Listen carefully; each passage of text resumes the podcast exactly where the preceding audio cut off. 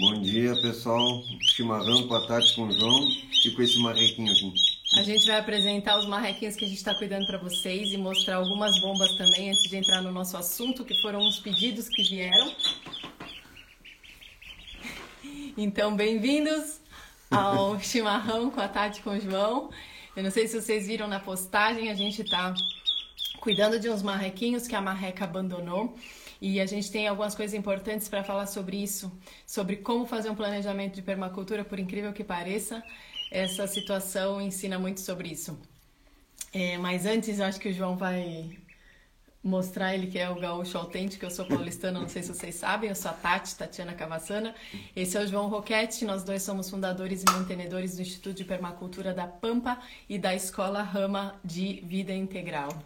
E eu nasci em São Paulo, João nasceu aqui em Bagé. E aqui no sul vocês sabem que tem esse costume de tomar mate. E tomar mate de manhã é mais importante dos mates do dia. Tem gente que toma mate o dia inteiro, gente que toma mate de tarde, mas de manhã a gauchada é toda é. toma mate. Primeira hora da manhã é tomar mate. E aí tem vários tipos de cuia.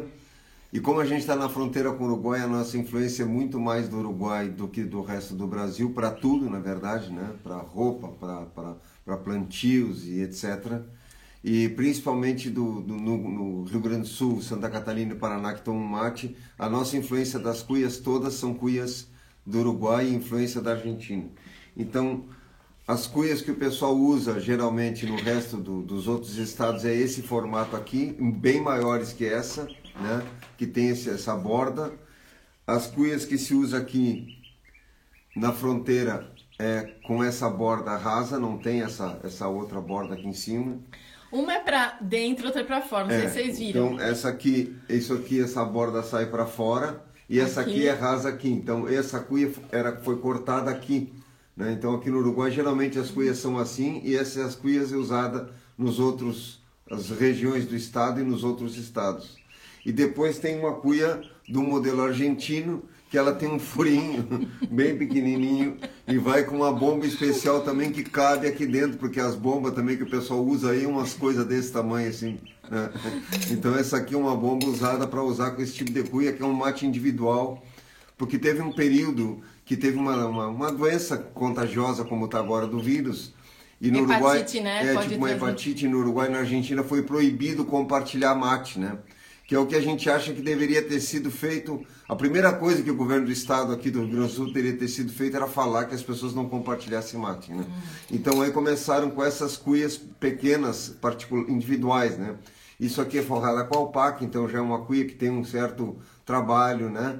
E essa bomba aqui, ela é muito interessante que tu pode limpar ela. Ela é uma mola, né? Ó, tu solta a mola, viu? Né? E aí ela tem furinhos aqui para passar o líquido e aqui também. E essa mola, quando é comprimida aqui, ó, né? ela não deixa passar as impurezas, só passa o líquido pelo meio da mola. Então fica fácil de limpar. É a bomba que eu uso mais. A gente tem outras com bocal de ouro e de prata, etc, etc, etc. Mas eu gosto de usar essa aqui da mola que que, que, é fácil de limpar. Ah, essa aqui essa é também é chata, dá para né? usar nessa, nessa cuia argentina, porque ela é estreita na ponta.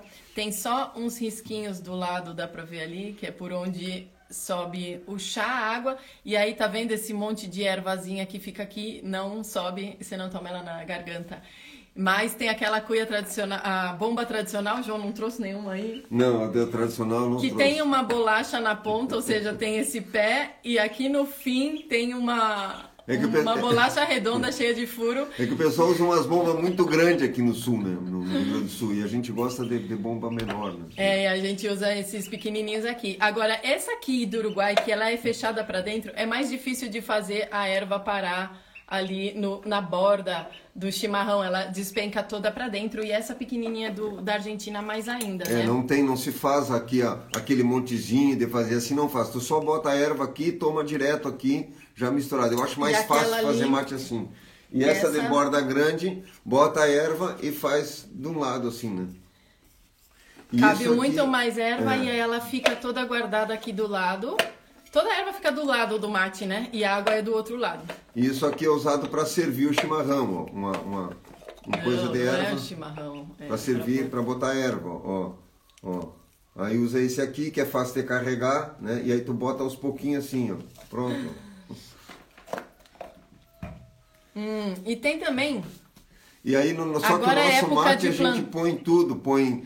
É, aqui tem, tem, por exemplo, uns cinco tipos de ervas que eu botei aqui dentro de chá. né? Então a gente mistura, fica tipo um, um blend quase de chá, de tudo um pouco, desde casca de laranja, flor e etc, etc. Tem várias outras cuias, viu, gente? Na Argentina tem um também que você corta o porongo, corta a cuia num outro sentido, ela fica redonda e abre em cima, né? Agora é época de plantar essas coisas de verão, a gente tá com, com cuia plantada. Isso. É, e tem vários tipos, vocês sabem que tem mini, tem gigantes, tem de diferentes formatos. E mesmo dentro de uma espécie, elas dão variações de formas, né? Então, na verdade, você pode pegar uma cuia e fazer é, N tipos de, de, Formatos. de formatos para tomar chimarrão, ou para fazer copo, ou para fazer alguma Pega aqui coisa vou pegar outra assim. lá. Só um pouquinho que vou pegar outra ali. Era um pouco. E tá, João vai pegar a bomba. E essa aqui, o que eu acho assim, há muitas divergências de opinião. Eu, particularmente, não gosto dessas cuias que exigem um pezinho. Você tem que ter um pezinho para colocar ela, porque o jeito que é feito o corte, ela não para em pé, certo? Ela é redonda. Tem várias cuias que são assim. Então, você fica com duas coisas para manejar ao invés de uma só. Mas o João gosta dessas porque você pega elas assim, redondinha, né? E aquelas outras, como vocês virem, elas. Essa aqui, ó, ela era redonda como essa, mas aí fez um pé. Então todas as que as que param sozinhas em pé tem que fazer algum pé nela, senão Um elas patinho. ficam assim. Só que aí quando elas ficam assim, elas exigem que você faça dali o pezinho de couro aquele que você faça um pezinho separado. Aí tem de arame, tem um monte de tipos, aí você tem que carregar isso, mais isso. E aqui no Uruguai, você carrega essa térmica assim embaixo do braço. Eu tenho um amigo que veio da Europa que foi morar um tempo no Uruguai, e ele falou assim: "O que que é isso que todo mundo leva embaixo do braço?" É, a térmica. carrega. A térmica vai assim embaixo do braço, certo? O gaúcho Aí- tinha que ter nascido com três braços. com né? três, por, pelo seguinte, se você escolher essa cuia, você vai ter que levar isso aqui também. Aí como é que você vai fazer? Olha a situação. Pra se servir do mate, tá? Aí você coloca aqui, né? Isso aqui embaixo e tal. Pega e serve o mate. E essas térmicas também, onde tem mais. é Enfia a Uruguai, térmica né? embaixo do braço. Sério, tem gente no Uruguai que anda de, ma de moto com mate, mate com a embaixo do térmica braço, embaixo do é. braço. Eles têm muita destreza E mais pra... cinco filhos nas costas, né? E essa aqui é o que a gente planta, esse ano plantamos mais um pouco, que é uma cuia bem pequenininha. Aqui ela foi cortada ao topo dela, então usa como colher. Tu pode servir erva, arroz, feijão com uma, com uma cuia dessas, ó, viu? E é bem simples de fazer, porque tu planta, aqui tá o talinho, onde ela vai ficar pendurada na planta. Depois tu só tira o tampo aqui ó, e tu faz uma colher, ó, viu? Dá pra beber também, dá pra usar pra beber também, né? É, ela vai dar assim no pé, ó. A gente plantou essa aqui agora, a hora que Isso. estiver dando, a gente. Já é, tá, já tá, as mudas já tão grandes, né? Bom, pessoal, tava faltando a gente falar um pouco do chimarrão e da cuia. Claro que tem muito mais para falar, né? Aliás, é, existe uma relação até do consumo de erva mate com o consumo de carne que as pessoas é, fazem aqui, né? Então, isso que a gente fala da vida integral, de se nutrir das coisas. Então, o mate ele faz um tipo de compensação para essas pessoas que, que comem carne, que comem muita carne, né? Então o nosso mate é misturado, a gente põe mais, é, bastante mais outras ervas do que o mate, mas o mate normalmente é só com a, a A erva. a- Ilex paraiguensis, que na Isso. verdade ela é uma, uma planta originária do Paraguai. E tem um fato interessante que o Darwin, não sei se vocês sabem, mas o Darwin passou por aqui, né? No sul da América Latina, né? No Rio da Prata e por aí tudo. E teve uma temporada aqui. Então eu peguei um material que eu estava lendo sobre as, as, as percepções dele quando ele passou por aqui. E ele disse que tinha encontrado um povo muito é, é, diferente que usava, eh, comia muita carne, praticamente só carne, porque o pessoal comia carne, alguma mandioca e, e abóbora, né? Não tinha essas hortaliças que, que tem hoje, isso tudo veio depois, né? E comia muita, muita carne. E ao mesmo tempo tomava chá, que era o chimarrão, né? Então ele relata essas coisas todas no momento que ele passou por aqui, né? e que era na, na beira dos ranchos dos índios, era um monte de carne putrefando que jogavam fora com osso, porque a fartura de carne era embora, era, era muito grande. E depois que os que, que foram abandonados os, os, os gados na, no, no, campo, eles foram se multiplicando. Então, às vezes, o sujeito matava uma vaca só para tirar um pedaço de carne e ficava o resto apodrecendo. Né? É isso aí. Alguém lembrou ali do tererê, né? Que isso. é. Mate frio, né? O mate frio e, e várias pessoas colocam suco, né, na, na térmica em vez de a água fria só, né? Então temperam essa água, vamos dizer assim, coloca chá, coloca limão é, o suco e aí vai colocando esse suco ou algum outro tipo de chá em cima do chá e toma frio, né? Em lugares é, quentes é, se toma assim, né? É, então quem, quem come muita carne, as, o medo, vamos dizer assim, que, que se come junto com a carne, ele é minimizado pelo, pelo mate, né? A erva mate tem essa qualidade de trabalhar é, aspectos de medo. Então, como é, comer muita carne pode trazer muito medo para o corpo, é, também tomar o mate ajuda um pouco a liberar esse medo. E é por isso que aqui no sul é, tem as duas coisas, né? Muito churrasco e muito mate. Porque se tu pegar os florais do sul, por exemplo, tu vai ver que a, o floral de erva mate é o floral para o medo, né? Para hum. controlar o medo, para cuidar do medo, né? Então tem uma relação direta, né? O consumo de carne com a erva mate. E o Uruguai, que é a fronteira aqui, é o maior consumo de carne per, per capita do mundo, por incrível que pareça, porque o pessoal come praticamente só carne, né? Só quando a gente diz que eles comem carne, é, é, que nem o rapaz que trabalha comigo, eles sentam e come 2 quilos, não pensa tu quer comer um bife, dois, não, o pessoal come, aqui o pessoal quando diz que come carne, ele senta e come assim, uma paleta de ovelha inteira, eles comem 2 quilos de carne, 2 quilos e pouco de carne, né? É, as hienas conseguem comer 9 quilos de carne numa, numa botada só, né? 9 quilos, imagina. E aí ela come tanta carne e, a, e, aquela, e aquele processo para digerir é tão difícil e esquenta tanto o corpo que ela procura um lugar com água para deitar, para botar a barriga na água, para poder resfriar o corpo, porque a, a, a geração de calor é tão alta, entende, que começa a ficar desconfortável, né? Então aí entra a céstia, que o pessoal dorme, né? Como dorme na Espanha até as três horas. Então tu vai no Uruguai, muitas lojas só abrem depois das três, porque o cara comeu um bife de 5 palmos de comprimento por 3 palmos de largura, e aí, para poder digerir tudo isso, o corpo tem que dormir, tem que parar, porque o sangue todo foi para o estômago, não funciona mais nada, né? Isso é que nem o pastel que tem na, em Goiás, né? O pastel de Goiás também, o cara come aquele pastel que tem buchada de bode dentro, termina de comer aquele pastel, o cara tem que dormir uns dois dias. Então a gente acha que o que atrofia tem cultura. algum goiano aí Tem algum goiano que aí. deve conhecer esse pastel terrível. Eu, eu, comi uma vez esse pastel, cara, e eu achei que nunca mais ia conseguir digerir aquilo, né? Mas o que, é interessante a gente ver que as culturas estão ligadas com as culturas, os hábitos têm relações com outros hábitos e tudo isso tem relação com a história, ou seja, como é que a gente faz as coisas, né? Tem um motivo para a gente fazer algumas coisas, ter algumas atitudes, mas às vezes a gente se distancia daquele motivo principal e repete aquela outra coisa, às vezes sem ter mais relação com o movimento que gerou aquele hábito, né? Então, essa questão da digestão, né, os chineses chamam esse calor de triplo aquecedor que a gente tem na barriga.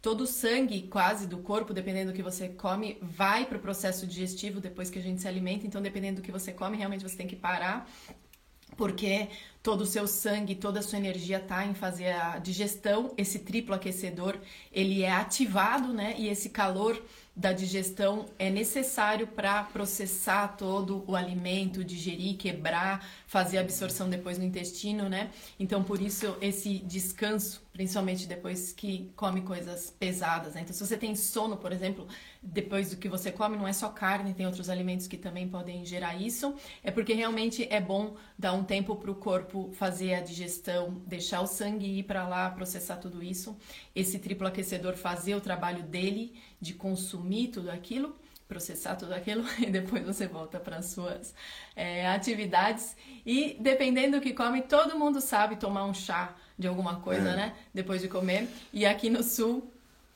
mate Quase é. que o dia inteiro, e dependendo da cultura, tem gente que até de noite toma mate, né? E como eu gosto de tomar mate, é, é, é, e dos vícios que eu, que, eu, que, que, eu, que eu fiquei, é o mate, não bebo mais, etc. Então eu gosto de tomar mate. Então o que, que eu faço? Eu aumento a quantidade de outras ervas. Então eu pego assim, carqueja no campo, eu colho, marcela, colho várias ervas, certo? Camomila. Camomila, né? É, tem Melissa, ginkgo biloba, a gente tem plantado o ginkgo aqui, então eu seco isso, certo? Aí eu trituro no pilão, no liquidificador ou no mixer, depende do- do- da situação. E isso tudo eu pego, faço um- uma mistura de tudo isso e isso eu misturo na erva mate. Então eu tenho um pouco de erva mate e uma quantidade enorme de outras ervas. Às vezes eu tenho seis, oito ervas misturadas. Então eu tomo um chá que é um chá mate, quase, né? Um mate misturado com chá, porque o mate ele é, ele tem também um pouco de cafeína, né? Então por que que a gente toma mate, que alguém perguntou ali? É porque o mate é um estimulante também, ele te dá energia. Eu mesmo começo a funcionar depois que eu tomo alguns mates. Então eu acordo, tô meio acordado. Né, meio funcionando. Aí eu começo a tomar mate e começa a funcionar o, o, o cérebro e o corpo.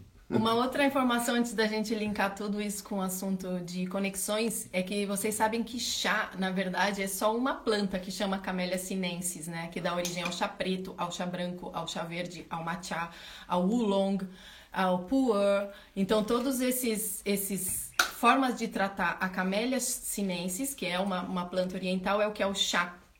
O resto são infusões, né? Ou seja, são ervas que a gente coloca água para liberar o aroma, para liberar substâncias, fenóis e coisas que a planta tem para a gente poder ingerir elas. Mas a gente fala chá para tudo, né? Mas na verdade o chá é só a Camellia eh, sinensis. É, oi, Cat. Oi lá, Cat. Bom dia. E eh, então, para a gente falar desse assunto de conexões, para vocês verem que o mate, de alguma forma, está conectado com a carne e está conectado com outras coisas, mesmo que você não coma carne, você continua tomando o mate, né? Então, quantas coisas a gente não faz sem saber na realidade as conexões que elas têm. E em permacultura, tudo é conexão e tudo é fazer links positivos. Então, hoje a gente fala em relações tóxicas, sei lá. A gente conhece alguém, fica atrelado num relacionamento, ele não nos faz bem. Isso é uma conexão negativa.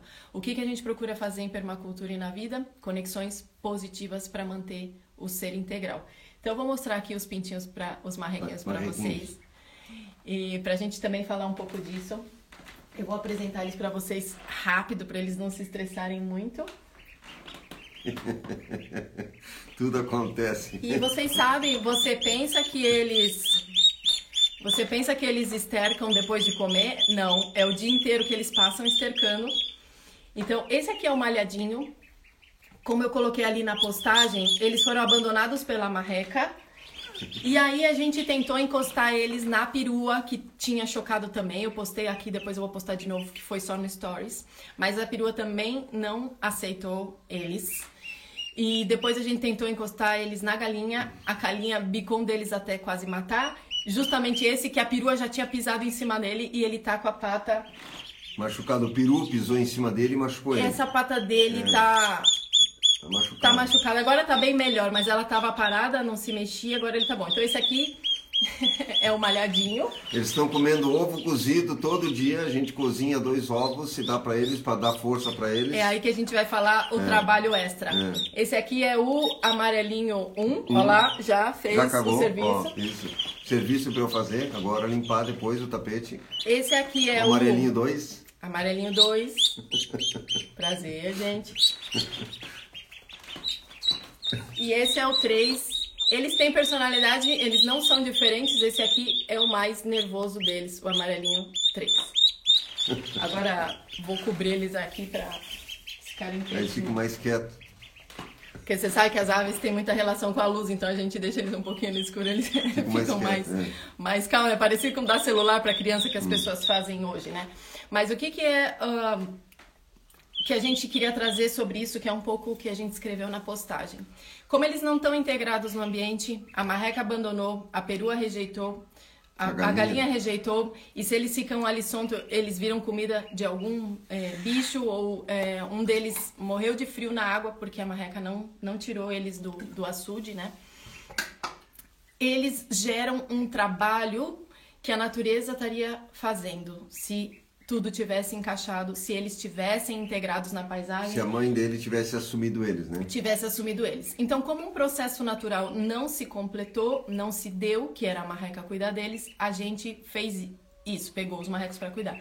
E aí o que que acontece? A gente tá com um monte de trabalho que a natureza estaria fazendo, né? Então eu tenho que limpar a goialinha deles todo dia, eu ponho eles lá fora para comer o pasto, tomar sol, mudo essa gaiolinha de lugar, como a gente faz com o trator de galinha, né? Para eles não ficarem muito tempo pastando numa mesma área. Eu Bota tô... eles na água, tira, tira eles, eles, da, água, água, seca. Seca porque senão ficam, eles como secam uma parte do tempo aqui dentro, não estão no sol. Ou seja, todo a falta de conexão, todo o desencadeamento que gerou pela marreca não ter cuidado deles, é um processo que alguém ou a, a, gente tem que assumir. E aí a gente tem que entender como é que a gente cria esses problemas ao invés de criar essas soluções. Claro que a gente podia ter abandonado os marrequinhos e tudo teria corrido no processo natural. Eles seja, teriam morrido. Eles teriam hum. morrido. A hum. marreca abandonou, de fato alguns deles morreram. Quando eu postar o vídeo de todos que nasceram, vocês vão ver que alguns morreram. Então até a gente conseguir é, ver que a marreca realmente não ia assumir eles, o peru, a perua não ia ficar com eles, a galinha não ia ficar com eles, alguns morreram até que a gente ficou com esses quatro é, para dar continuidade ao processo. Mas é, na realidade origem, eles não queriam. um filme Os Quatro Rejeitados. Aliás, rejeição vai ser um tema nosso que nós vamos trazer aqui na Vida Integral, na Escola Rama Vida Integral. Nós vamos começar a falar, falar sobre isso, fazer lives sobre comportamento, para a gente entender como a nossa consciência e a nossa percepção afetam o planejamento da permacultura, afetam a vida, afetam a forma como a gente está criando os processos no mundo, se a gente está criando boas ou más agriculturas, tudo isso vem da nossa visão, da nossa percepção. Então, o que, que acontece? Vários processos de produção, o que, que eles fazem? Eles não trabalham a favor da natureza, não trabalham usando os processos naturais. Eles dissociam os animais e as plantas do contexto natural, e aí o que, que vai acontecer? Eles vão gerar trabalho, trabalho esses sistemas. Uhum. E por que, que gerar trabalho não é bom? Por que, que é melhor a gente aproveitar os processos naturais? Porque o nosso maior problema do planeta, de todos os seres, é fazer gerenciamento energético. Sol é a principal energia desse planeta e as plantas se desenvolveram através do processo de fotossíntese para aproveitar esse sol, sintetizar tudo isso. Esse sol vira o corpo das plantas, a gente come as plantas, os animais comem as plantas e no fim das contas a gente está comendo esse sol, a gente está comendo essa energia que é a fonte primária. Então tudo, tudo, tudo no planeta é sobre energia. Portanto, se a gente gera trabalho, a gente faz desperdício de energia. E isso Bill Mollison chama de desenho ou planejamento perverso. Ou seja, ao invés da gente fazer como a natureza, que é fazer o melhor aproveitamento energético, a gente gera trabalho que consome energia. Então... E hoje a gente sabe que desperdício é um grande problema que a gente tem. Esse excesso que a gente tem dentro do desperdício é o que está criando os colapsos ambientais. E se a gente então olhar, por exemplo, a natureza, tu vai ver as capivaras, você vai ver os pássaros, os golfinhos do mar, todos os animais que tu vê, eles estão perfeitos. Ninguém está lá vacinando eles, ninguém está lá dando comida para eles, eles estão perfeitos, harmoniosos no lugar que estão.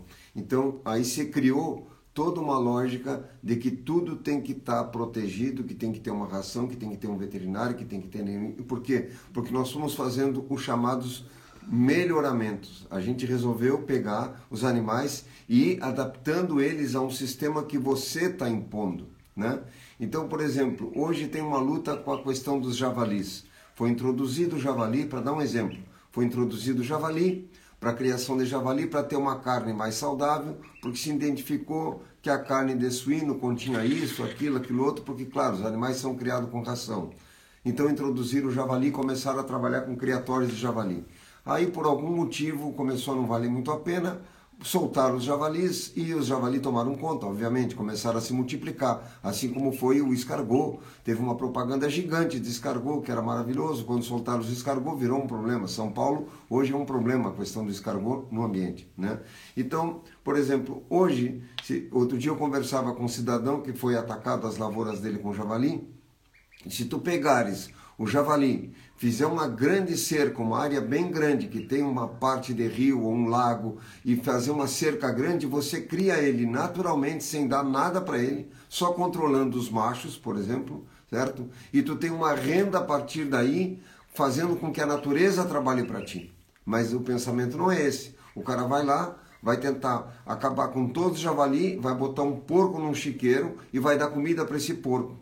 Quando tu poderia ter o javali no campo vivendo por, por conta, ou seja, os animais são altamente floríferos, eles se curam, eles se cuidam, não tem que vacinar, não tem que nada. Então, no momento que a gente conseguisse começar a mudar esse pensamento do com relação ao gasto de energia, com relação às coisas, a gente andaria para frente com isso. Quando eu comecei o trabalho das sementes Bionatur lá atrás, há 20 anos atrás, a ideia de multiplicar sementes orgânicas, sementes a partir de plantas que resistissem à, à, à competição de outras plantas, a ideia era essa, ou seja, nós, em vez de termos plantas que você tem um excesso de cuidado, a ideia era ter, começar a trabalhar com plantas que tenham o máximo de resistência, que é o que nós estamos perdendo. Resiliência das cidades, resiliência do nosso corpo, resiliência de todos os sistemas que a gente está fazendo. Então, a biofilia que a gente tem falado, ou seja, essa filiação à vida, é aumentar resistência e reduzir trabalho. Então a gente faz essa desconexão como se a gente é, rompesse uma corrente ou como se a gente desplugasse as coisas da fonte energética capaz de sustentar elas. Como que a gente faz isso? A gente faz isso dentro da gente mesmo de milhares de formas. A gente faz isso através do conhecimento, não ensinando como enxergar processos e como ter visão ampla de processo. A gente faz isso quando a gente pega uma planta, tira ela completamente do contexto e quer plantar ela de uma maneira artificial, com insumo químico, desplugando ela das relações com outras plantas, desplugando ela de um solo vivo e tratando o solo só como um substrato. A gente faz isso com os animais, quando a gente separa a porquinha do porquinho na hora da criação, gerando dois problemas instantâneos hiperaquecimento na, na, na, na suína, porca. na porca, e falta de calor nos porquinhos. Sabe o que isso gera? Trabalho extra desnecessário. Então, por exemplo, na criação de suínos, se criaram placas elétricas que são colocadas embaixo de toda a área de criação dos suínos, porque os porquinhos ficam com frio, enquanto as porcas estão num outro galpão morrendo de calor, tomando antitermal na veia. Essa é a produção, essa é uma das coisas que se faz na produção de suínos. E quando a gente vai olhar, a gente vai ver que todos esses processos que não trabalham a favor da natureza criam essa desconexão e essa desconexão cria trabalho extra, cria desperdício. Eu então, só para colocar do que a moça colocou ali da, da, da vacina, que o, a, a Secretaria, o Ministério da Saúde não permite vender os animais sem vacina, com certeza, você tem razão. O que a gente está colocando seria um antes disso. O que, que acontece? Por exemplo, o normal, uma vaca no campo, o normal é a vaca dar 4, 5, 6 litros de leite, algumas podem dar até 8 litros de leite, né? ou seja, normal, sem classificação de animal para leite, uma vaca normal. Hoje tem vacas que dão 25 litros de leite. O que, que numa tirada só? O que, que foi feito? Foi feita uma seleção para que o animal tivesse um ubre maior, certo? Então, no momento que eu faço uma mutação, uma melhoria, entre aspas, ou seja, eu mexo no, no, no animal, eu faço cruzamentos para que o animal tenha um ubre grande, o que, que acontece? O animal, quando caminha, bate com as patas no ubre entende? Então aí a probabilidade desse animal ter um processo infeccioso é muito maior porque o ubre é muito mais baixo, está muito perto do chão. Tanto que aqui na região, como tem muito barro e as vacas atolam, né, o, a, a, eles tiveram que fazer vacas, começar a selecionar vacas mais altas, porque o ubre tocava no barro. Agora o normal é o ubre ter um palmo no máximo de altura certo? É como se fosse uma mulher com ubre que viesse até a cintura, imagina o desconforto. Então a vaca tem que correr, ela tem que andar, ela tem que deitar e levantar com isso, né? Então a gente cria essa desconexão e cria trabalho e cria o que? Doença. Então é por isso que tem as exigências de vacina. Isso é querer resolver o resultado sem tratar a fonte, sem tratar o motivo pelo qual os animais ficam doentes. É a mesma coisa com a gente, fica tomando remédio, mas não para de comer porcaria. Fica indo atrás de médico, mas não muda os hábitos, não cria essa saúde integral. Então a gente com esses processos de dissociação, de desplugação que geram trabalho, a gente gera doença, a gente gera uma cadeia de problemas. E a gente tem mais para hoje, esse assunto rende horas, mas a gente tem um casal, eu acho, aqui para falar também sobre saúde, para falar também sobre integração. Vamos ver se eles entram. e a gente pode é, um pouco até continuar nessa questão de integralidade, né? Eles têm essa visão também. Bom, Bom dia. dia. Bom dia. Tudo bem? Tudo bem. Estão ouvindo bem? Como estão vocês? Estamos ótimos. ouvindo super bem? Sim, sim. Feliz de estar aqui. A gente estava falando sobre um monte de coisa. a gente ouviu um pouquinho. Ah, tá. E a gente estava falando de um pouco de saúde integral, um pouco de conexão, um pouco de gerenciamento energético, porque a gente está com, com marrequinhos cuidando eles fora do contexto natural e linkando tudo isso. E na verdade vocês têm tudo a ver com isso, né? O Renato trabalha com essa questão do flow, ou seja, como é que a gente flui, como é que a gente integra. E vocês trabalham com saúde também. Então, antes da gente continuar nosso papo, é... eu acho que seria legal vocês falarem um pouquinho Se quem. apresentarem. É. Ah. Antes de tudo, obrigado, gente, pelo convite. É um prazer estar aqui com vocês. É, achei muito bonita a cuia de vocês. Eu estou tomando o meu também aqui também. E... demais, muito bonito. Uh... É legal que a sua é de metal, né? A gente não mostrou dessas. É, ah, essa é de metal. Ela é, de, ela, é de, ela é de madeira por dentro, né? Por fora que é alumínio. Ah, é por fora. É, é, isso. Gosto muito dela. Comprei no sul também. Vamos lá, gente. Quem vai apresentando? Eu sou o Renato. Essa é a Nádia, minha esposa. Bom dia! E basicamente, assim, o ponto central do nosso trabalho hoje é desenvolvimento pessoal. Né? A partir desse ponto central, a gente ramifica em diversas áreas. Eu sou instrutor de yoga, uh, também trabalho com massoterapia ayurveda. E o, o, foco do meu trabalho hoje, tanto online quanto offline, é mentorias individuais e, e treinamentos para que a pessoa consiga atingir e ficar no que a gente chama de estado de flow, que é um estado que hoje tem, tem ganhado muita atenção da mídia, dos estudos, principalmente para quem quer ter mais produtividade, quem quer ter uma vida mais leve, mais tranquila, que é nada mais do que você, do que os antigos taoístas já falavam há muito tempo, de você viver numa ótica de fluxo natural da vida, né? Sem empregar tanto esforço, sem trabalho desnecessário. Muito do que a gente vê na permacultura, né, com o curso de vocês tem tudo a ver com você gerar o mínimo de esforço possível para que a vida flua, né? E a gente vê que é, quando você entra nesse mar, nesse fluxo natural da vida, a vida simplesmente fica mais tranquila, mais leve, tem mais amor, tem mais leveza, não tem tanto estresse, não tem tanta dificuldade, né? E basicamente meu trabalho é esse. Então é, eu, eu, passei por diversas experiências pessoais que me trouxe, me fizeram não acreditar mais na minha mente, né? Eu, eu tinha uma mente muito depressiva e eu falei não, não, eu preciso me, me descolar disso. Então, o, a, a, percepção minha foi como que eu consigo me manter nesse estado de não mente, né? de, de simplesmente ser, de simplesmente conectar. E nessa jornada, né, a Nádia foi peça fundamental nisso, desde o começo, me levando para a natureza, me levando para espaços que eu não conhecia. A gente mora aqui em São Paulo, então a gente ia para o interior, para São Francisco Xavier, para outros lugares maravilhosos na montanha.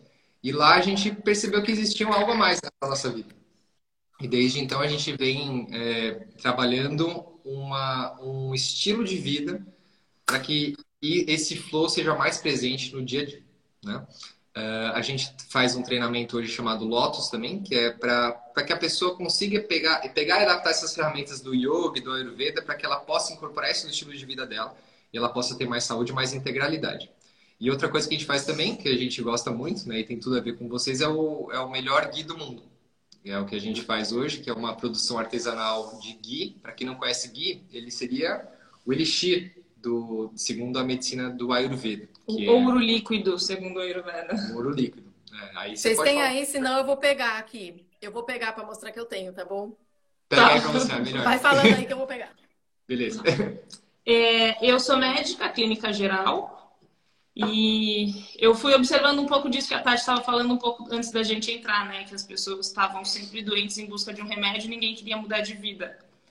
E aí eu percebi que a medicina ocidental era basicamente isso. E aí eu fui para o lado da medicina ayurvédica, comecei a estudar ayurveda, que tem uma visão mais integral, né? Tem uma, essa visão da, da mudança de hábitos, da mudança de alimentação, da rotina, do estilo de vida. E hoje a gente, eu trabalho com consultas é, de medicina ayurvédica e agora a gente está com esse projeto novo aí de trazer um pouco, um jeito um pouquinho mais fácil a ayurveda para a vida das pessoas. É basicamente assim, ciências ancestrais para uma vida moderna presente, né? É o nome fácil de digerir. A Nádia, Nádia, você é médica é, convencional de formação, é médica? Sou, sou, sou clínica geral. Também. Legal. Eu vou só mostrar o gui deles antes da gente continuar. Nossa, melhor garota É o melhor gui do mundo, eu já mostrei aqui. Eu sei que fica invertido aí, né? Mas é, dá para ler igual. Depois eu vou colocar no Stories para vocês o link, eu já pus outras vezes. É, é incrível esse gui, a gente tem comprado deles direto. E é, eles, o Melhor Gui do Mundo está fazendo parte da Conexão Rama também, que é uma rede de relacionamentos hum, e de negócios que a gente está criando com os estudantes do Viver no Campo.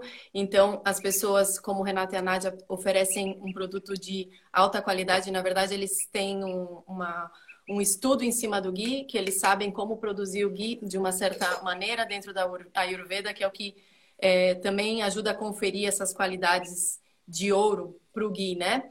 E aí a gente tem também pessoas oferecendo serviços de turismo rural, enfim. Tudo isso faz parte da Conexão Rama, não é exatamente o nosso assunto aqui, mas o Gui está dentro desse contexto com a gente, né? Claro que eles têm todo o desenvolvimento do trabalho deles, mas a gente ficou super contente de poder trazer isso para a Conexão e para os outros estudantes do Viver no Campo, né? Eu não sei se vocês querem é, colocar queria, mais alguma coisa sobre o Gui. Eu queria só fazer um parênteses é, em função de que a, que a Nádia é clínica geral, porque o Bill Mollison diz muito o seguinte, né? Dizia, né?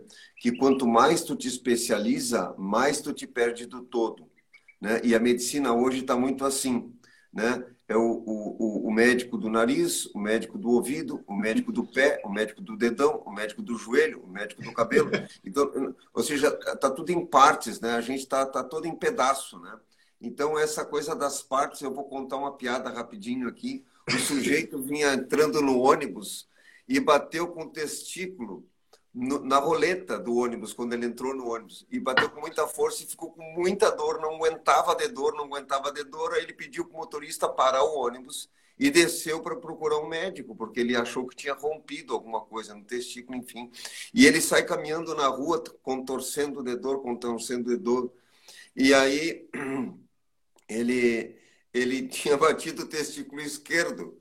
E aí ele vê uma placa que diz assim, doutor fulano de tal. E ele entra a porta dentro e a, e a assessorista, a moça que cuida ali, a secretária, diz, não, não, o senhor tem que se inscrever, não pode ir entrando. Ele entrou sala dentro do cara, diz, doutor, doutor, eu não aguento mais de dor, bati com o testículo esquerdo, acho que até rompeu alguma coisa. Ele diz, meu amigo, o senhor está enganado, eu sou da área do direito. Eles, maldita especialização. Essa piada não tinha no curso. Essa piada não tinha no curso. Essa é nova, Então, mas, então mas isso eu acontece, queria, né? é, agora fora a brincadeira, eu queria é, assim um pouco a visão da Nádia do que, que ela está vendo hoje com isso e a importância da clínica geral, né, com relação a todo o processo, porque a medicina ayurvédica, assim como a medicina chinesa, ela enxerga o indivíduo como um todo. E a gente, no, no processo que a gente trabalha em permacultura, a gente fala do organismo agrícola. Cada sítio é um organismo. Né? Então, e a gente está perdendo de ver as totalidades das pessoas, né? Então, se o sujeito é de esquerda ou de direita, pronto, tu já não é um inimigo. Se o cara não gosta de comer carne, tu já não sei o que é. Então, também nós estamos dividindo nossos pensamentos e isso tudo é um desamor, né? Porque nós temos que juntar todos. Todo mundo tem alguma coisa, alguma coisa boa, uma parte ruim, né? E a gente fica nesse separatismo, né? E então eu queria ver como é que tu alguma coisa que tu queira colocar dentro da tua área, eu acho que era interessante. Eu acho que você falou uma coisa muito pontual, assim, a gente na medicina, a gente não só estuda é, as coisas muito divididas, mas a gente trata as coisas muito divididas, né? A gente é, a gente não trata um ser humano, a gente trata um fígado doente, um intestino doente, uma Isso. pele doente, um cabelo doente. Isso. E, e no Ayurveda é completamente diferente, porque a pele doente não é o problema não necessariamente e na grande maioria das vezes não está na pele. Isso. O problema pode estar no intestino, o problema pode estar no pulmão, o problema pode estar no fígado, né? E, e a gente aprende a, a, enxergar o ser humano de uma outra forma. Para o Ayurveda é extremamente importante eu levar em consideração todo o cenário socioeconômico cultural em que a pessoa está envolvida, porque o, o ambiente influencia na gente, né? É, não é todo eu não vou acordar todo dia de manhã e comer a mesma coisa, porque todos os dias não são iguais. Um dia está frio, outro dia está calor e a, a, minha alimentação vai variar disso, com isso. isso. Então, o Ayurveda a gente entende é, tudo, né? É, tudo funciona de acordo com os ciclos da natureza, com o ciclo circadiano. E na medicina ocidental não é assim. É, a gente, mesmo vindo de uma faculdade que é bem humanista, tá? Minha faculdade, eu me formei aqui em São Paulo, na Universidade de Santo Amaro, e a gente tem uma, uma questão bem humanista desde a fundação da faculdade, e mesmo assim eu sentia muita falta dessa observação do todo, né? Porque é exatamente isso, a gente aprende a ver exame e órgãos, a gente não aprende a olhar o ser humano como um todo né? Ah, porque a doença tem fundo emocional. Ah, mas é a última causa que você pode falar, é o fundo sim, emocional. Sim, é, Sendo que ela está completamente ligada, porque é, aquela energia do, do corpo tá, é a mesma energia da mente. O fogo digestivo que digere o seu alimento é o fogo digestivo que digere a sua emoção. Uhum, então, uhum. a gente esquece de todas essas ligações do corpo e a gente começa a prestar atenção só em sintoma e, e a gente acaba tendo tratamentos dentro da medicina ocidental que são paliativos. Você toma um remédio para tirar a dor, mas por que está doendo? Sim, sim. Uhum. E eu o, vou contar um essa visão mais profunda. Eu vou contar uma passagem rápida aqui. O rapaz que estava trabalhando conosco tinha mais ou menos uns 30 anos e começou a perder o cabelo. E ele me comentou um dia, estou ah, perdendo o cabelo, perdendo. Mas a gente está sempre no campo de chapéu. Aí um dia ele tirou o boné, mas ele estava perdendo uma quantidade enorme, não era esse centro da calvície, estava perdendo em qualquer lugar, saía. Aí eu, eu digo, cara, isso não é normal. Não, eu fui no médico e ele disse que é um fungo, não sei o que, não sei quanto. Eu digo, tu tem coceira no ânus? Eles têm, tem coceira no nariz, tem coça o umbigo, coça ele cheio de ramela. Eu digo, cara, isso é vermes. Porque um animal, quando está com vermes, ele perde o pelo, tem ramela, tem ranho e coça a bunda nos, nos postes. A gente vê a égua com a cola toda arrepiada. Aí demos um remédio para vermes para o cara, parou de cair o cabelo, está com uma baita cabeleira agora.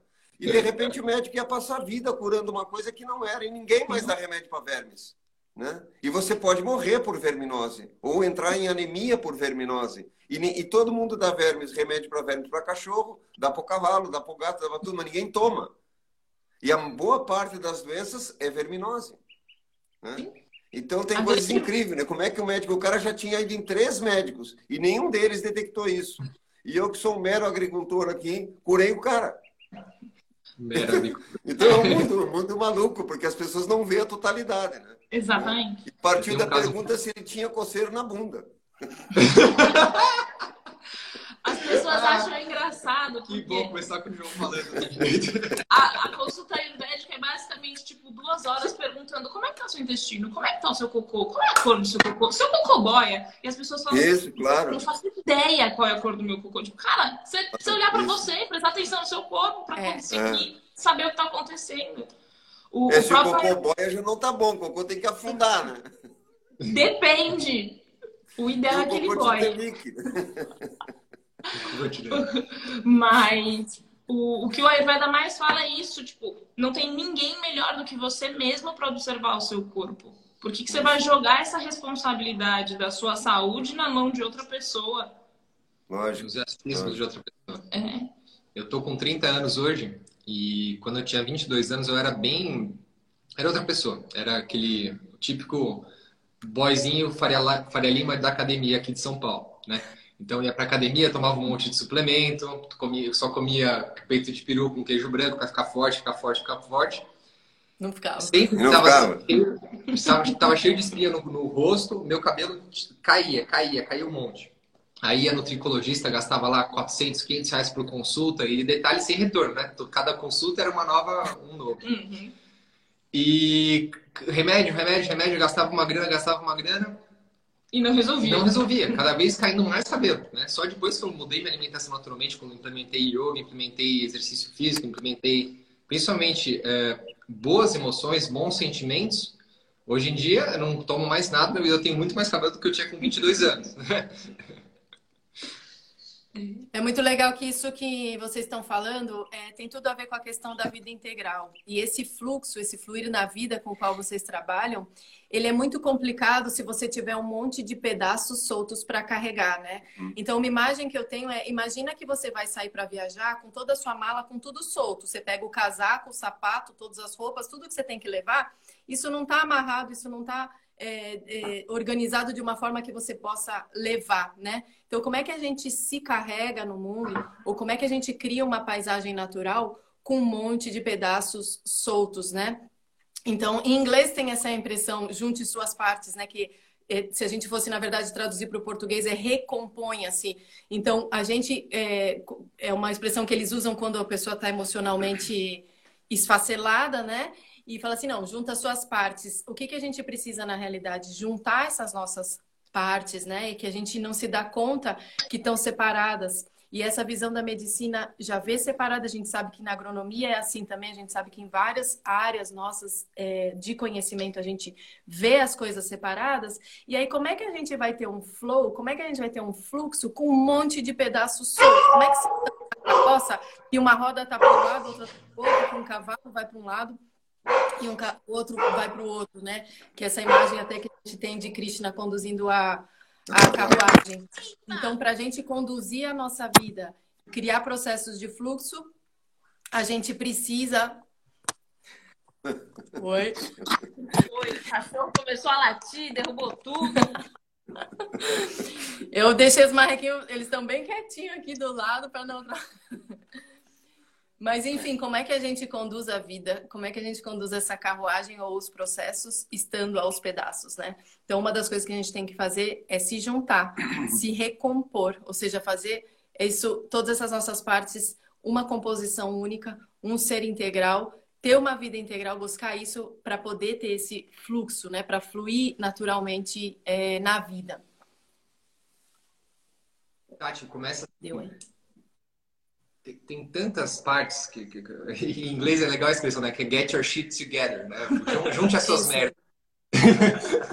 É, não é get yourself together, get your shit together, porque é, né? No fim fica. Tá. É, junta as suas merdas, né? A, a, a, assume as suas merdas e junte elas, né?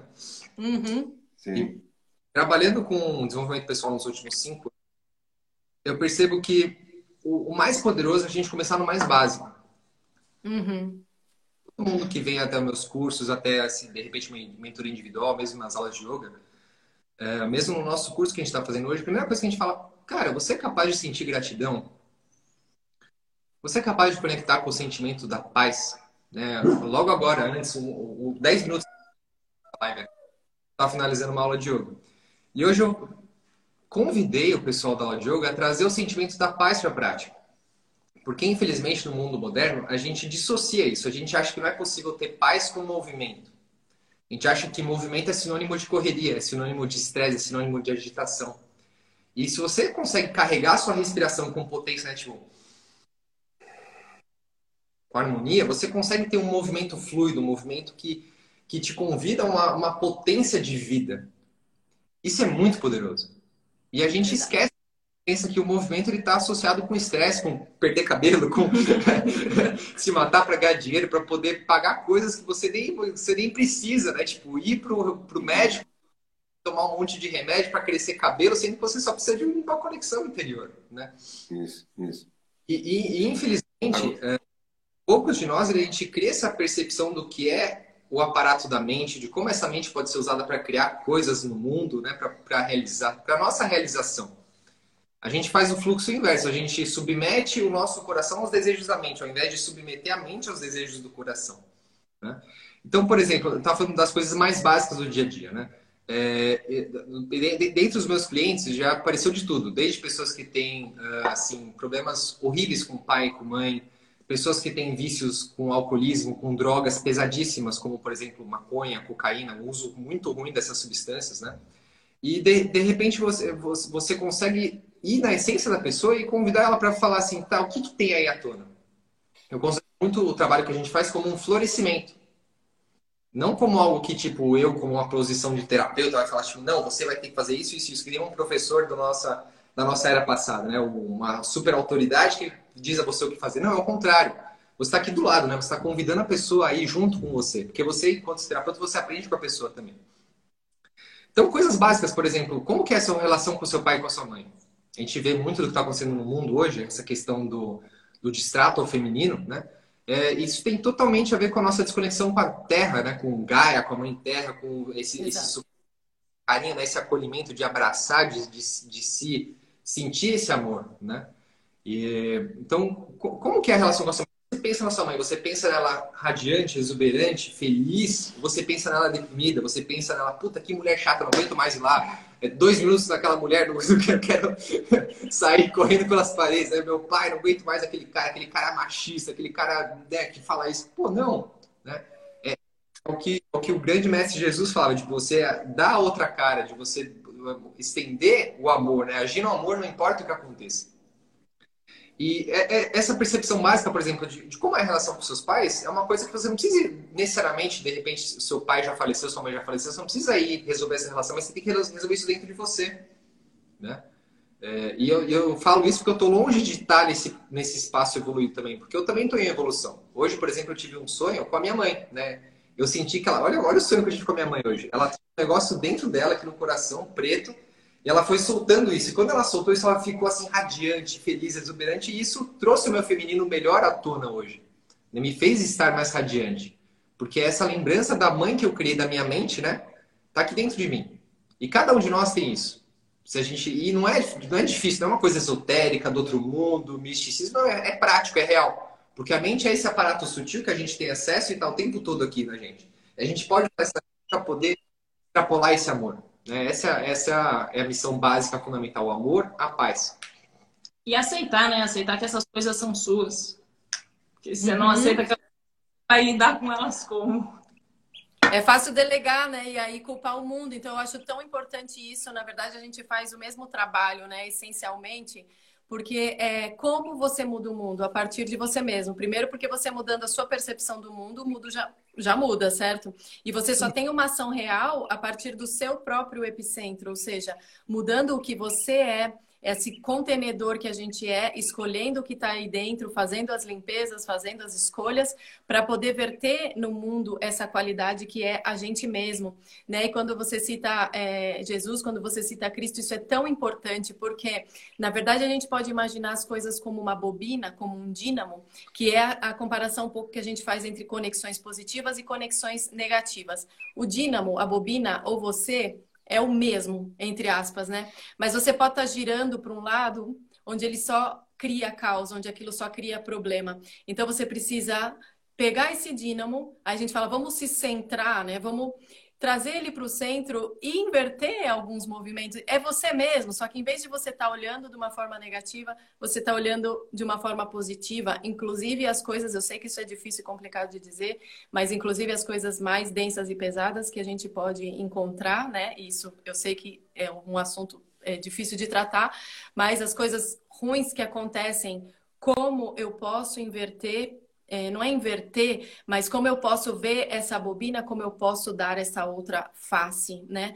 E a partir disso mudar o mundo, ou seja, mudar a realidade, a partir dessa capacidade de dar outra face, a partir dessa capacidade de transformar conexões negativas em conexões positivas, mesmo que sejam os mesmos elementos, né? Que seja a sua mãe, que seja seu pai, que seja você, com os mesmos problemas, mas essa capacidade de é, transformar na realidade a própria vida, né? Tem um ditado que diz que Deus escreve certo por linhas tortas, né? É que a gente vê as coisas de uma forma equivocada, né? Tem uma história do Padre Pio, Padre Pio de Pietrelcina, né? Que é aquele padre que teve as estigmas do Cristo por 50 anos. E ele conta sempre uma história que tem uma criança sentada no chão e a mãe bordando. E aí ele começa a criticar a mãe, que é um pouco do que estava falando agora o, o, o, Renato, né? Então ela está criticando a mãe que o bordado está feio, criticando e criticando que a mãe não sabe fazer o bordado e critica, e critica, critica. Chega um ponto que a mãe pega o bordado e vira para ela, certo? E diz assim, não, você está vendo a parte do arremate do bordado, o bordado é isso aqui que eu estou fazendo, né? Então seria como que, que Deus está, com a digital dele, construindo um processo e tu está enxergando de baixo. E aí tu acha que está tudo errado. Não, não é assim, porque se Deus existisse, não tinha fome, não tinha isso, não tinha aquilo, não sei o quê, papapá, parará. Aí de um pouquinho Deus pega e vira o bordado. Não, não, você não está entendendo, é isso aqui que eu estou fazendo. O que tu está vendo aí é uma parte desse arremate, dessa coisa toda, que vai levar um tempo até estar tá pronto. E assim né? como Deus pode virar e, o bordado, a gente pode e, crescer, né? É porque a criança vê de baixo. E é interessante colocando isso, porque tem todo um processo que a gente é, é, é muito, muito dentro do, da, da, política de, do vitimismo, né? Por exemplo, se tu pegar todas as pessoas que ganharam na loteria no Brasil, a maioria delas, 99%, quando terminou o dinheiro, elas voltaram ao mesmo estado ou pior que elas estavam. Então, qual é a questão? A questão do pobre é falta do dinheiro, né? ou é algum estado emocional que ele não se permite viver uma situação melhor. Eu trabalhei por seis anos dentro de um assentamento, direto, assim, direto, de, de domingo a domingo, né? dormindo a maioria parte do meu tempo. E, e é uma coisa enraigada nas pessoas que a culpa da tua situação é do governo que a culpa da tua situação é de quem tem mais dinheiro, que a culpa, da, entende? Ou seja, tu sempre transfere para o outro. E, e, é interessante esse estudo que foi feito que todas as pessoas que foram milionárias a partir de ganhar na loteria voltaram ao mesmo estado ou ao estado anterior. Então, qual é a mudança? É o que nós estamos falando, a mudança é dentro. Eu, para poder receber, eu tenho que estar preparado para receber certo? E é, e é, comum aqui. Agora, por exemplo, eu estava tentando arrumar uma máquina de um rapaz que veio fazer um serviço, ele não aceitou ajuda, porque ele não quer ajuda, e ele faz uma semana que está parado, perdendo de ganhar, porque eu quis ajudá-lo a arrumar a máquina. Eu digo, eu pago a máquina, depois você acerta, para que tu não pare o serviço. E ele não pôde aceitar. Então, o problema da miserabilidade ou da pobreza dele está nele, não está em mim, porque ele não consegue aceitar ajuda. E a gente às vezes não se dá conta disso certo? Ou seja, eu estou preparado para receber, que é o símbolo do cálice. Se eu estou com o cálice vazio, esse cálice pode receber. Mas se esse cálice está sempre cheio, eu estou me arrogando que eu sei, como é que eu vou aprender se eu já, já sei? Se eu já sei, eu não tenho que aprender. E é comum isso também, né? A pessoa diz, não, eu já sei. Né? Então esse cidadão foi gozado, porque diz assim, não, eu não levo a minha máquina em lugar nenhum, porque ninguém sabe arrumar, só eu sei. Eu digo, não, cara, mas tem várias pessoas que arrumam. Não, ninguém sabe, só eu sei. E ele está parado faz uma semana porque ele não consegue arrumar. Entende? É o cálice cheio, certo? E, e, e, a gente vê isso toda hora, né, nos nossos processos, né? Então, tudo são analogias e simbologias que a gente pode aprender. Em tudo a gente pode aprender, né? Com certeza. Eu...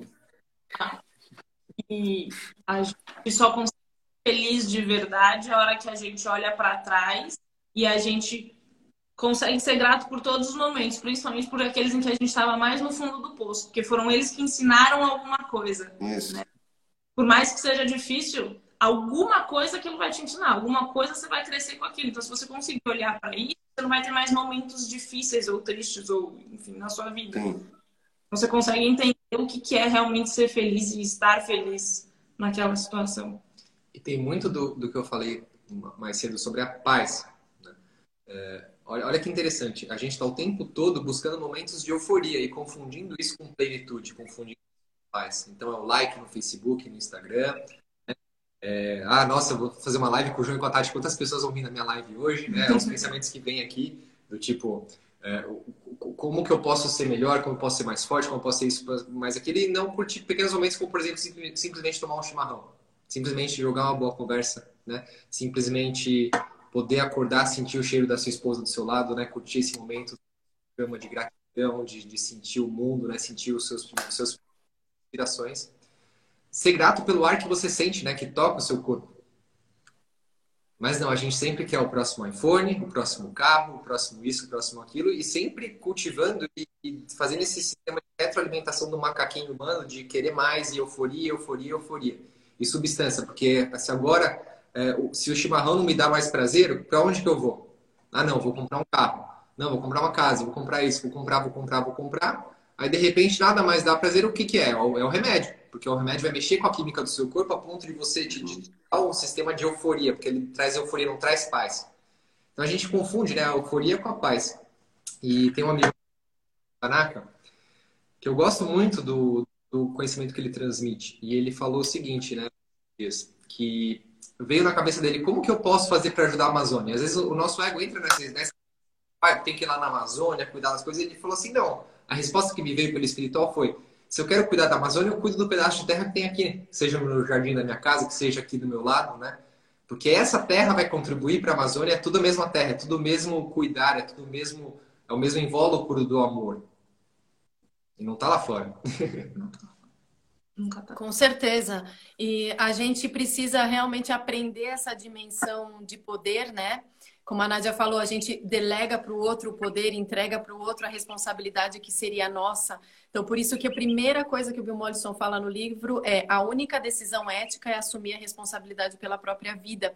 Então, na realidade, quando a gente assume essa responsabilidade, às vezes a gente tem essa ideia de que, ai, a gente escuta, né, os adultos falarem desde pequeno, ah, o fulano tem muitas responsabilidades, ele não pode te dar atenção, ele não pode estar bem e feliz porque ele tem muitas das tais das responsabilidades.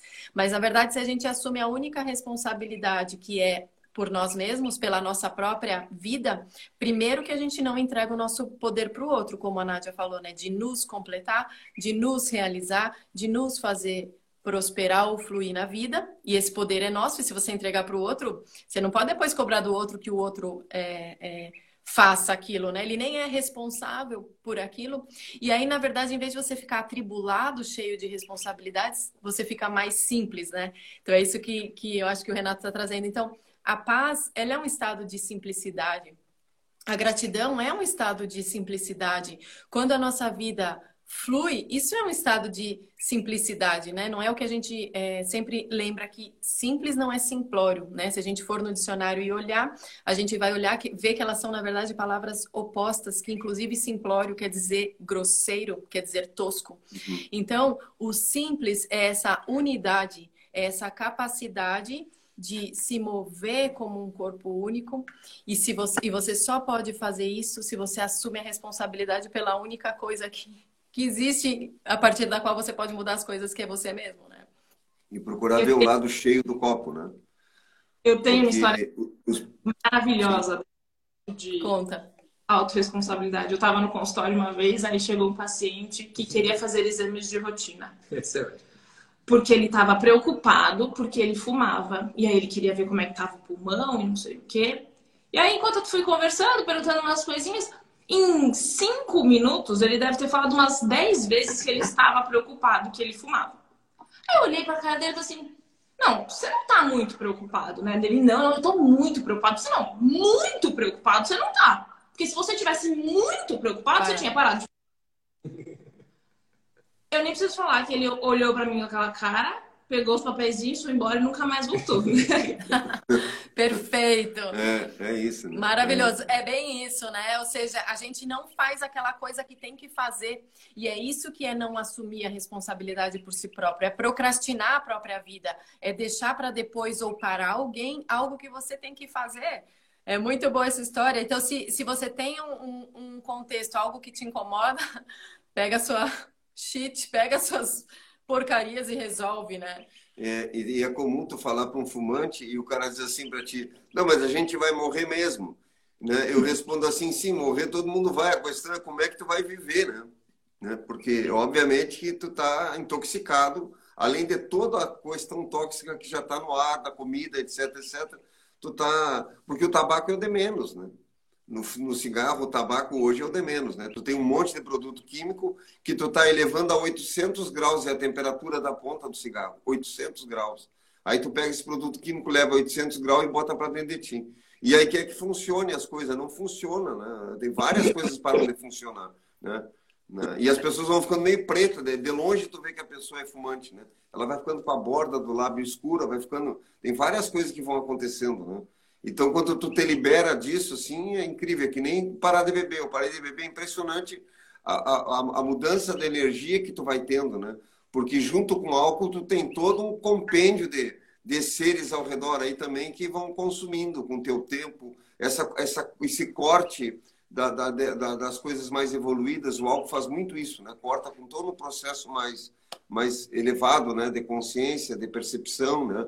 E, então, claro, tu pega uma pessoa que bebe muito, fuma muito, e tu tentar falar em agricultura orgânica, ou tentar falar que é importante não sei do que, ou que tu pode perceber um animal, é, né? a pessoa não tem nem olfato mais. Né? O paladar já muda. Né? Então, tem que comer com muito vinagre, porque o cara tem que estar tá sentindo álcool em tudo. Então, começa a mudar toda uma coisa. Né? Não tem, Gente, não já... hum. Sim. Desculpa, Tati. Não, não fala, fala você. Fala você. A gente não consegue nem se conectar com o nosso corpo, porque a gente está tão intoxicado que o corpo não reconhece aquilo como sendo dele.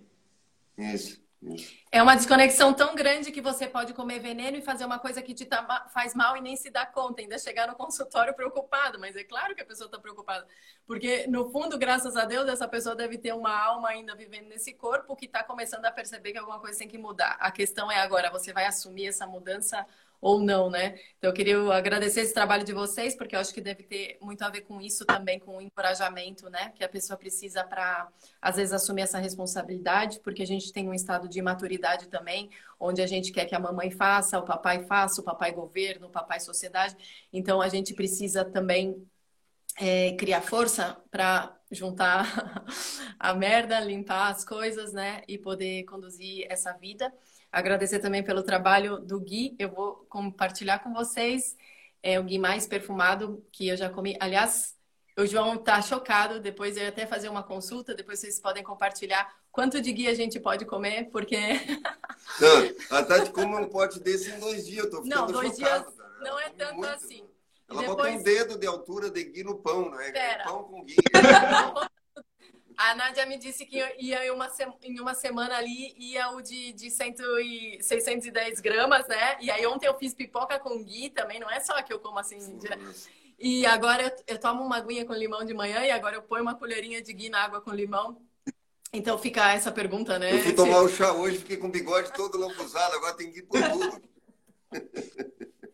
Queridos, é, no começo, pela novidade, né, que é muito gostoso, é, um, é assim, é, é eu tenho muito orgulho de estar produzindo esse Gui com a Nádia, porque a gente não achou nada no mercado parecido. Né? Tudo no mercado no Brasil que tinha aquele gosto rançoso, e nas escrituras a gente via que o Gui era perfumado, que o, o Gui está para o leite, assim como o Senhor Divino está para a criação, né? Uma coisa... Você lê é. coisas... Escrituras a gente pegava, o mercado cheirava e... Aquela gordura velha, horrorosa. É, não, não batia, né? Até o dia que a gente a história do Gui é muito interessante, mas resumindo, eu, eu, entrei em contato com um cara que fabricava o Gui de acordo com as escrituras, um ritual da lua cheia, cantando mantra, né, com muita intenção positiva, que é o que a gente faz. A gente começou a fazer pra gente, aí os amigos foi crescendo, foi crescendo até que a gente criou a marca, né, porque não conseguíamos atender a demanda. Mas no começo é isso mesmo, eu, eu como muito Gui. Né? o Gui é uma das bases da minha alimentação hoje, é no café da manhã, no almoço, na janta. Você vai sentir uma. Vocês já são seres conectados, já tem essa, essa presença de ser, né? Vocês vão se automodulando na, na. Mas assim, eu acho que não existe o Gui de mais, o Gui de menos. O que existe é o que é bom para o seu corpo, o que está fazendo bem para o seu corpo, né? E quando você Sim. cria essa. Né, não a consciência do cigarro que. Ah, o cigarro está me fazendo bem, mas uma coisa que te nutre. Você perceber. Aqui a gente usa muito porque eu uso para cozinhar, eu não uso nenhum outro tipo de óleo, uhum. né? Azeite, mas para temperar salada, sabe? Sim, eu uso sem muito... aquecer. Sim, sim. Mas, é, de um modo geral, até 50 ml por dia tá, tá bom para todo mundo, tá? Tem gente que se comer um pouquinho mais pode soltar o intestino, pode sentir que a uhum. pele é um pouco mais oleoso. Aí é uma questão de observar aí como é que você tá no seu no seu mas então, Essa colher... é a melhor resposta. Viu que ela falou, Tinha 50, não é 100. Essa é a melhor resposta agora, João. tá bom, essa quantidade tá maravilhosa, estou me sentindo linda, maravilhosa. Aliás, esse final de semana eu vou me lambuzar toda de geek, pode fazer isso também, pode. né? Fazer uma automassagem. E é, porque realmente a gente tem corpos diferentes e a história dos corpos é diferente. Então, eu sou híbrido, né, de japonês com italiano. Eu tenho uma, uma constituição onde eu podia ter uma alta intolerância a manteigas e leites e tudo mais, mas talvez por causa do meu lado italiano eu não tenho. Então, essa história de tem que comer uma maçã por dia, não sei quanto de chia, não sei quanto de amaranto, é uma escravização onde a gente, na verdade, em vez de se olhar e ver o que faz bem para si próprio, começa a seguir essas regras, essas normas, e isso acaba sendo gerador, de novo, né, voltando ao assunto, de dissociação e de doença ao invés de saúde. Então, eu tô tá bem, meu pão, meu gui, né? Até que eu sinta aqui. Então, obrigada pela resposta, porque eu sei que, claro, tudo tem limite, mas é, realmente a gente tem que perceber o que, que é, os limites, né? Que a gente está cruzando com os, com o que quer que seja, até com o Gui, e quais e quando a gente está dentro daquilo que nos mantém nessa coesão, né? Eu acho que tem um fator disso tudo, assim, que é a, a, o hábito, as mudanças de hábitos, né? E tem uma coisa que eu tenho aprendido com a Tati nesses 10 anos que ela me, me, me salvou, eu digo, né? Que ela me, me tirou de um estado para outro. Eu me sinto, eu sou uma pessoa bem melhor hoje, bem, bem melhor, né? E eu tenho que melhorar muito ainda, mas já melhorei muito a partir do, do meu contato com ela. E, e a Tati tem uma coisa muito poderosa que eu vejo, que é o que falta nas pessoas se ela decide hoje que a partir de hoje ela vai tomar tal chá por tantos dias, cara, pode cair raio, temporal, ficar sem a casa, ela vai fazer aquilo. Então ela tem muita facilidade de incorporar um hábito ou abandonar um hábito. Essa coisa de, de, de um regramento que liberta, ela consegue ter isso. Eu fico impressionado assim, o quanto ela tem essa coisa. Entende? Então, se ela resolver agora comer gui todo dia, cara, você vai ter que fabricar muito gui. Ela vai comer. Porque se ela começar a cozinhar com gui agora. Eu não sabia que ela tinha feito pipoca com gui ontem.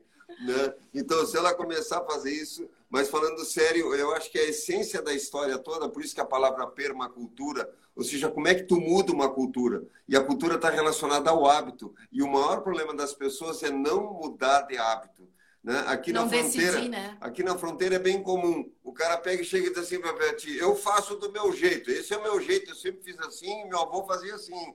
Então pode deixar que aquele cara não muda nem na quinta encarnação. Vai levar mais umas dez encarnações para ele fazer uma mudança. Ele não vai mudar porque aquele é o jeito dele. É que nesse cidadão que eu falei da máquina. Eu arrumo a minha máquina e ninguém mete a mão e eu paro de trabalhar, fico sem ter dinheiro para comer, mas sou eu que faço. Então, esse, essas mudanças de hábito é em coisas pequenas também, da comida, de tudo. É a pessoa Renato... faz daquele jeito, come daquele jeito e ele não muda. Aí ele adoece, vai para o hospital, mas ele não muda. E teve um pai de uma amiga nossa que foi para o hospital por causa da comida. O médico fez uma dieta porque ele estava por morrer. E a mulher dele levava uma vianda com feijão, com carne de porco para dentro do hospital. E ele morreu, porque ele não mudou a forma de comer. Entende? Então, assim, é, é uma coisa que a, a, essência da história toda é como é que a gente consegue mudar o hábito de um indivíduo, de uma cidade e de uma nação. Né? E essas coisas eu tenho aprendido com a Tati, essa, essa força de, dessa mudança de hábito. Né? Eu gostei muito do que você falou. A Tati ficou, ela se encheu agora, né? Olha, tá que bonita. Tá até agora tô com a bola toda, né? Você... Mas não é isso que preenche a gente, né? Vocês sabem. É. Preenche muito. O, uma coisa que você falou, João, que é muito legal da, sobre a Tati, esse é o que você falou dela, o regramento que liberta. E existe Isso. justamente essa, essa, falta de percepção consciente da, pelo modo como a gente é intoxicado nas nossas mentes, de confundir disciplina com rigidez.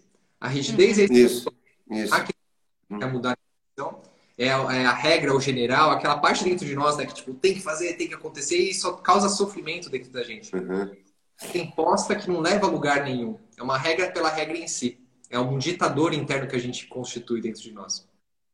E a disciplina é o contrário, é o regramento, né? Tipo, a disciplina é libertadora. Quando você faz uma coisa para o seu bem, aquilo te dar um tesão. Tipo, eu pratico yoga todos os dias já fazem três anos.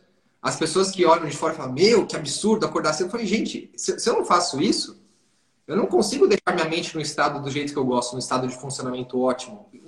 Se eu pudesse outro jeito. Se me desse um, um chocolate mágico aí que me deixasse a minha mente daquele jeito, eu, eu faria, mas para mim é o yoga.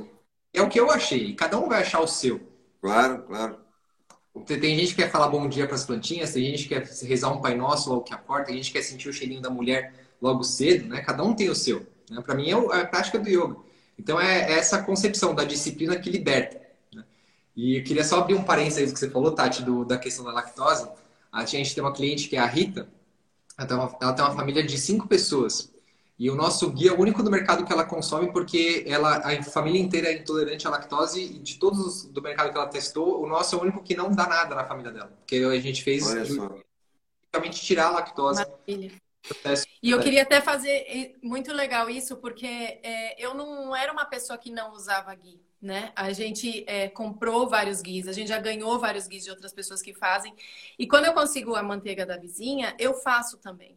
Mas eu não tenho esse conhecimento de vocês e eu não senti essa energia com todos esses outros guis, né? Então eu não tô assim é, louca pelo gui porque eu descobri agora, não, é porque, pelo contrário, na verdade eu já consumi, eu produzi o meu, assim, um pouco com essa receita de internet, vai lá, baixa o fogo, bota manteiga. E uh, eu realmente percebi. É, a gente sente um pouco isso, eu acho, às vezes, quando faz suco verde, essas coisas. Você percebe uma energia no alimento, um tipo de vitalidade, é uma coisa que a gente trabalha na, nos módulos de agricultura, nos assuntos de agricultura, que na realidade o que nos nutre, o que nutre a vida e sustenta a vida é a própria vida, né? E não aquele elemento mineral material. Claro que isso tem uma importância, mas a vida da vida sustenta a própria vida. Então, o que eu é, também senti com relação ao guia de vocês é que tem um algo que eu não sei se é realmente esse, essa forma de, de, de, fazer, porque eu não entendo, possivelmente está relacionado com isso, né? E que realmente eu fiquei, comecei a ficar elétrica no sentido dessa é, eletricidade positiva, né? Que tem no corpo, que é essa. Um, em vez de você estar tá procurando esses estímulos para se sentir assim, isso realmente vem de uma luz de dentro da, das suas células, assim. E tem comidas que você percebe que fazem isso, né? Então, o guia de vocês, para mim, ele fez isso e não porque eu não conhecia guias ou não sei fazer gui, entre aspas, né? Esse tipo de guia. Então, e por isso que eu postei o, o, o Stories e por isso que eu trouxe para a Conexão Rama, porque eu disse, esse gui, ele tem é, alguma qualidade que os outros não têm, né? E por isso que eu acho que realmente eu postei aqui quando stories eu falei assim, vou até é, pegar esse pote grande que... para mim aqui no vídeo. Esse é o melhor esse do mundo. Esse grande aqui é o meu agora, eu pego pequenininho. Sacanagem. Esse é o melhor guia do mundo e eles não mentem, porque realmente ele tem uma qualidade incrível em relação a todos que eu já é, fiz, eu, e os que eu já comprei e já consumi. Não quer dizer que não tem outros guias bons, mas realmente esse, eu acho que ele é o melhor do mundo. Igual a gente brinca que o arroz do Volkman é o melhor arroz do mundo, eu acho que tem aqui um gui melhor do é mundo. Melhor. O nosso é melhor. o nosso é melhor, mas o nosso é não está no mercado, né? O que a gente produz com certeza é o melhor. As, as escolhas que a gente faz são as melhores. Mas é, só para colocar isso para vocês, né, também, porque é, às vezes quando a gente acha uma coisa ou uma novidade, a gente pode se encantar e aquilo pode não ter, na verdade, aquelas qualidades. Mas quando você já experimentou vários e tem um que tem um diferencial, é porque tem alguma coisa ali realmente que tem muito valor, né? Então, pessoal, tá aí, ó. Melhor guia do mundo, curador de cotovelo, unha cravada, saudade, epicioríase, cuida também osteoporose, cura tudo. Você toma Olha a propaganda. Deixa para a Nádia, Renato. Você está com, com dor de cotovelo. Você que está aí com dor de cotovelo, com saudade, passa no cotovelo. Que bobo, gente. Pelo sim, que é um excelente hidratante e vai ajudar. o seu tem e quiser me ajudar também, pode usar. Cascão do pé, né, Nádia? Tudo isso. Pode usar. Gente, obrigada. Eu não sei se vocês gostariam de deixar alguma outra mensagem. Eu só para compartilhar para o pessoal, eu desativei os comentários, depois eu vou ativar. Que ah. é, eu vou pôr no Stories, vou pôr aí embaixo todos os contatos deles, né? Tem esse curso Flow que eu até gostaria uma hora de poder participar também, conhecer mais. Tem o Gui, tem toda essa, essa simpatia, essa energia que vocês é, viram e compartilharam. Né? Então, eu quero agradecer não só por vocês estarem aqui, mas como a gente ter participado do café de vocês, como a gente, como teu Gui, é, enfim, toda essa conexão que a gente faz com as pessoas quando a gente também sabe fazer isso dentro da gente, né? Então a gente acaba fazendo relações positivas no mundo também. E a nossa intenção é isso, é fazer conexões positivas no mundo de tanta crítica e tanto problema, é tentar fazer coisas que vão para frente, que levem pessoas para frente. Eu, a gente acha que se as pessoas estiverem mais felizes, nós vamos poder re reduzir a violência e parar com tanto processo ruim e tentar fazer coisa boa. E todo mundo tem um pouquinho de coisa boa para fazer, então a ideia é essa.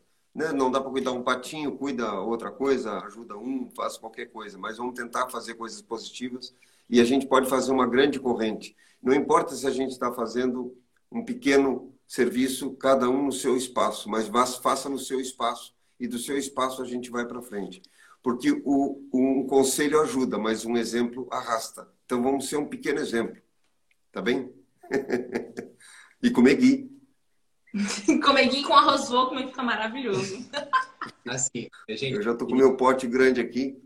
Eu tô, eu tô de verdade emocionado por to todas as palavras tão bonitas, porque uh, é que nem, assim como o João falou de ti, né, Tati, de, tipo, da, da, de como ele, a vida dele mudou contigo, né? As, as, a, gente, a gente faz as coisas naturalmente, porque é do nosso ser, é da nossa essência. Uhum. De repente, e simplesmente surgiu pelo nosso próprio fluxo da vida, pelo nosso estilo de vida, pelo nosso, pelo nosso amor. Eu sinto que mais pela nossa tudo, transformação, pela né? nossa transformação e pelo nosso amor. Ah. E, e, quando a gente ouve de uma pessoa que a gente admira tanto, né, como você está te falando tudo isso, o João também, é, enche o coração, né? Porque é, eu, eu não tenho palavras para expressar como a, a, importância de vocês dois na minha vida e da Nádia, né, quanto casal, é, nesse ano. Né? Tipo, a gente fez o curso de vocês do Viver no Campo, né? bem no, no, no ponto uhum. crítico assim da pandemia. Não que a pandemia tenha mudado muito o nosso estilo de vida, não mudou. Uhum. Mas foi um, foi um ponto de luz, assim, do tipo, porque o tempo, o tempo todo a gente vê na internet, né, o pessoal te, te, te doutrinando de como fazer, de como acontecer. E vocês têm essa naturalidade, essa espontaneidade, essa essência né, no curso de vocês. Então, é, era muito louco, porque, tipo, a gente, de repente, se viu longe de família, de um monte de pessoa que ama e, de, e tinha essa conexão online com vocês, falando tantas coisas bonitas, tanta essência, tanta verdade, né? E, e, e vocês transformaram muito do nosso, do nosso modo de ver, né? Eu entrei no curso de vocês, o tipo, o cálice cálice semi-cheio e fui esvaziando para poder receber cada vez mais o que vocês tinham a falar. A, a, gente, eu morei em São Paulo a vida inteira, né? A Nádia também. E a gente percebeu nessa, nessa pandemia o quanto que está presente esse negócio da natureza, né? Depois de fazer a transição de morar no campo, de fazer as nossas vaquinhas, de fazer o guia de ponta a ponta, né? Que é o nosso sonho, que vai acontecer logo logo. E eu, fui sentindo a cada aula com vocês essa vontade dentro do meu coração crescendo e junto com a análise. Tipo, então, pô, qual que vai ser a piada que o João vai fazer hoje?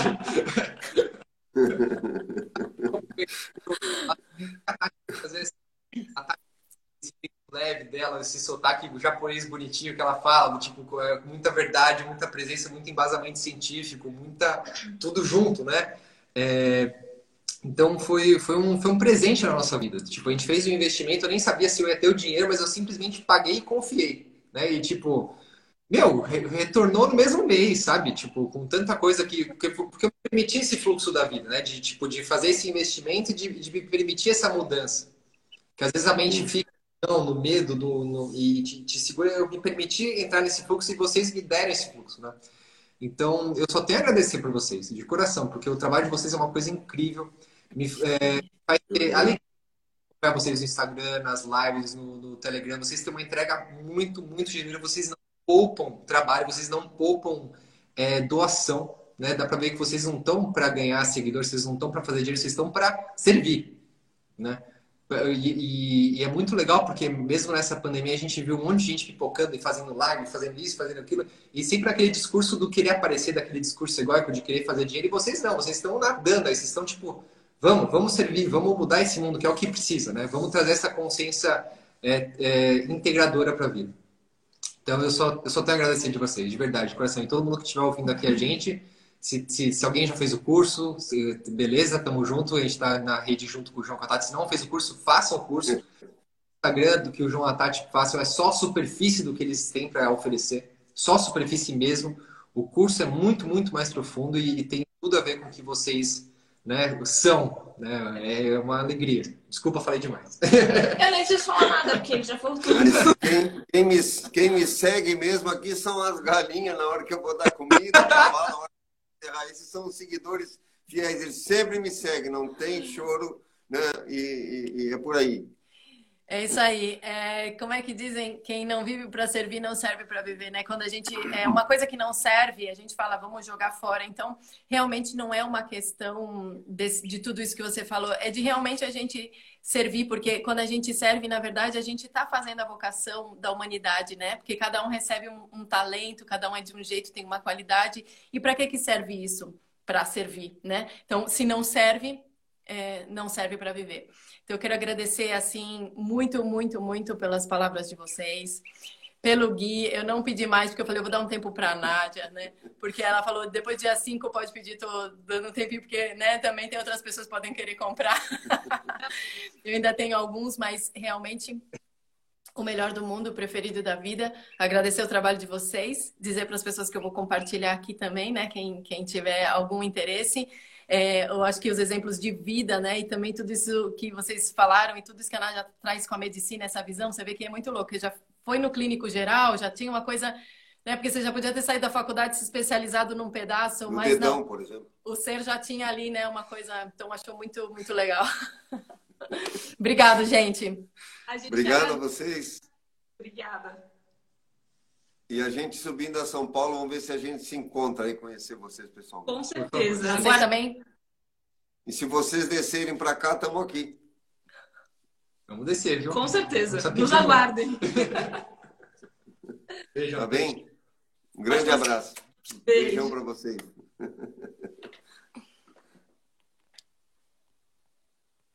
Ok, ok. Que coisa, né, gente? É isso, pessoal. Eu amei essa conversa. Na verdade, a gente teve uma outra conversa com o Renato. Ele tem um programa. Eu vou ver onde é que tá o link para postar isso de novo para vocês, que também foi É muito sexta legal. filosofal. Sexta Filosofal.